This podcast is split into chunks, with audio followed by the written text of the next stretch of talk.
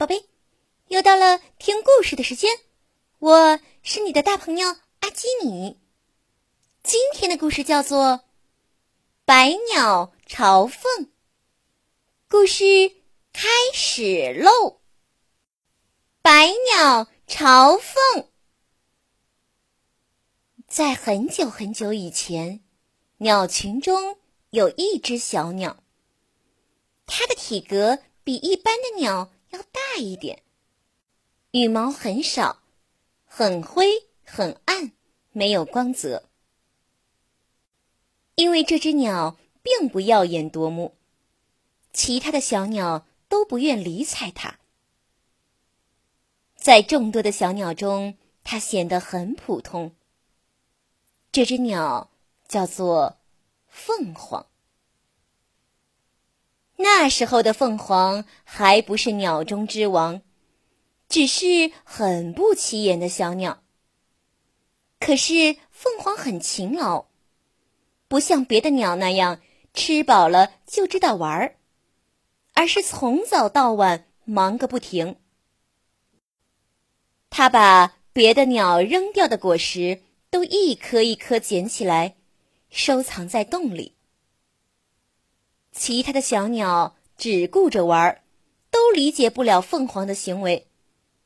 他们还飞过来问凤凰：“嘿，凤凰，森林里有那么多的果实，吃都吃不完，难道还不够你吃的吗？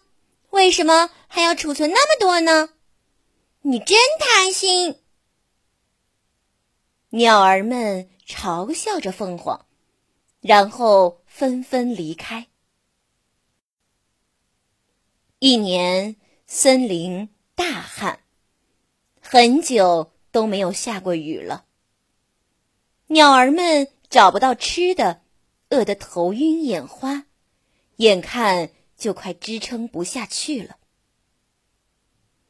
这时，凤凰急忙打开山洞，他把自己多年存下来的干果和草籽都拿了出来。分给大家，和大家共度难关。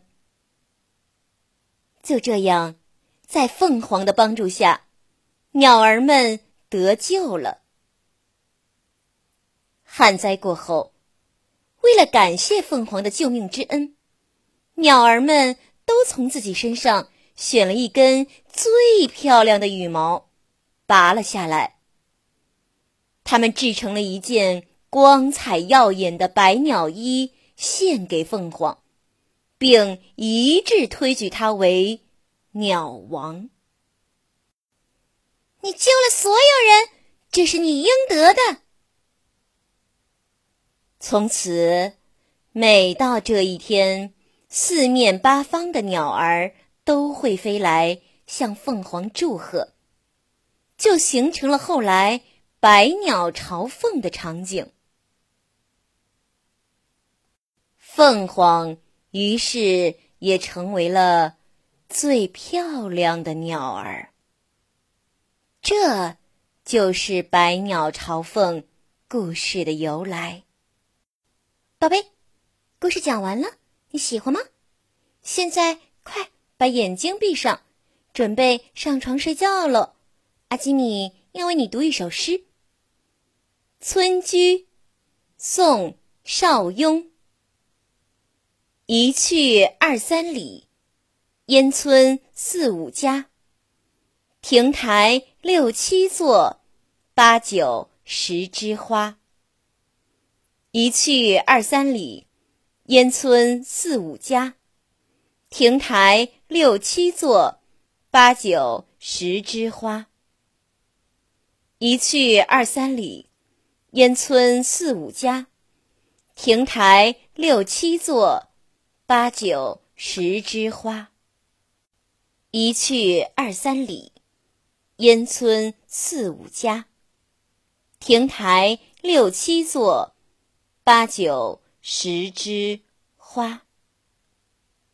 宝贝，晚安。